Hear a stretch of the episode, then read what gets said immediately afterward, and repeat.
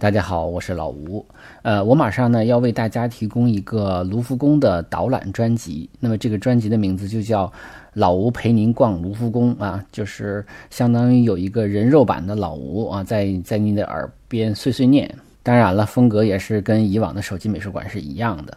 呃，目前的这个专辑的三十期节目我已经全部的录制完成了，啊，将作为一个付费的专辑推出，也希望呢老朋友们能够支持。那么我们为什么要选择卢浮宫来做这样一档节目呢？呃，其实原因很简单啊，因为卢浮宫的美术收藏是非常全面的啊和典型的，而且佳作啊也是这个整个艺术博物馆里边最多的，收藏质量最高。而且到现在也没有中文的语音导览可以用啊，所以就是希望这个我做的这个专题题呢，能够起到类似的作用啊。而且如果说这个专辑比较受欢迎的话呢，我也会制作其他啊以美术馆的这种陪逛类啊、细品类的导赏节目啊，也会像这个专辑一样一次性的提供给大家。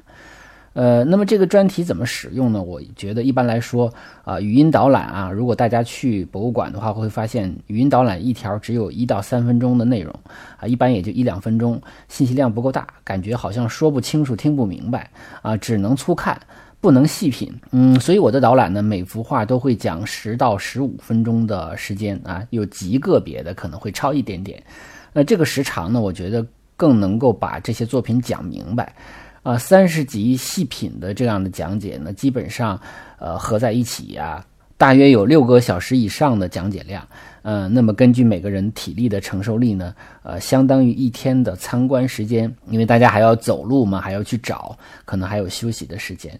啊，我觉得这个这样的一个语音导览呢，可以在多次刷馆的时候分次使用。当然，你也可以用一天的一整天的时间哈，包括晚上的时间啊，那么专门看艺术的时候一次性听完。这个呢是呃是给那些作为语音导览来用的。那么我希望这个专辑呢去呃可以是给这种去卢浮宫啊参观呐、游览呐、这个欣赏艺术品的观众啊提供一种真人版的导赏服务啊。咱们下载到手机上，戴着耳机啊，看到专辑里提到作品，就可以有一个专属的啊类似于现场讲解的这么一个效果啊。那么如果是写稿子念稿子，我觉得可能现场感会打折扣啊。当然了，还有一种使用方法就是行前功课啊。我记得我去卢浮宫参观的时候，曾经啊把蒋勋老师的那本书读过了啊。我觉得对我参观卢浮宫非常非常有帮助。我也希望我的这个音频呢能够起到类似的作用啊，就是呃看也不一定非得边听边看，也可以提前呢把一些呃这个音频听完了之后，再到再到现场啊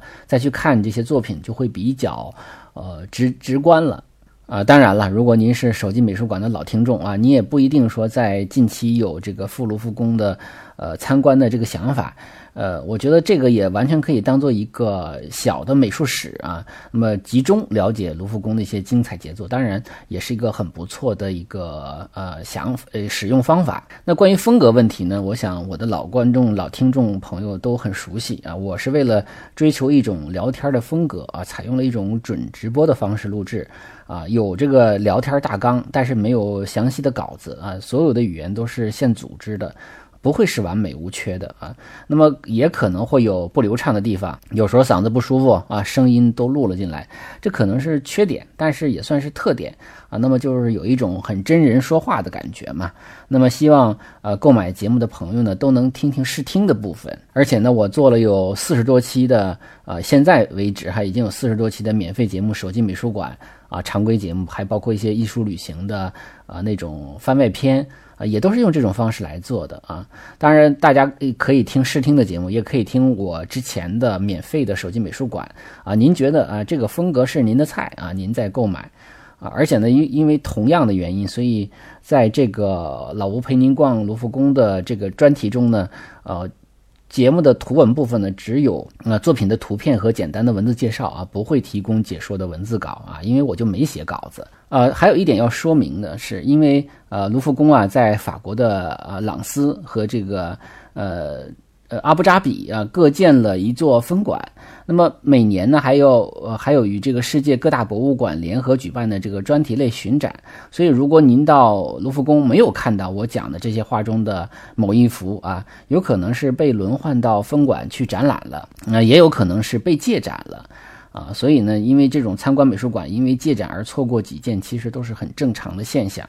呃，最后要说的一点是呢，就是我的这个免费的长节目啊，手机美术馆还会一直做下去，啊，还是像以往那样不定期更新。那么免费节目的数量呢，其实我是有小目标的，是吧？就是呃，原来呢是想至少做成一百期，啊，至少呢能够争取达标。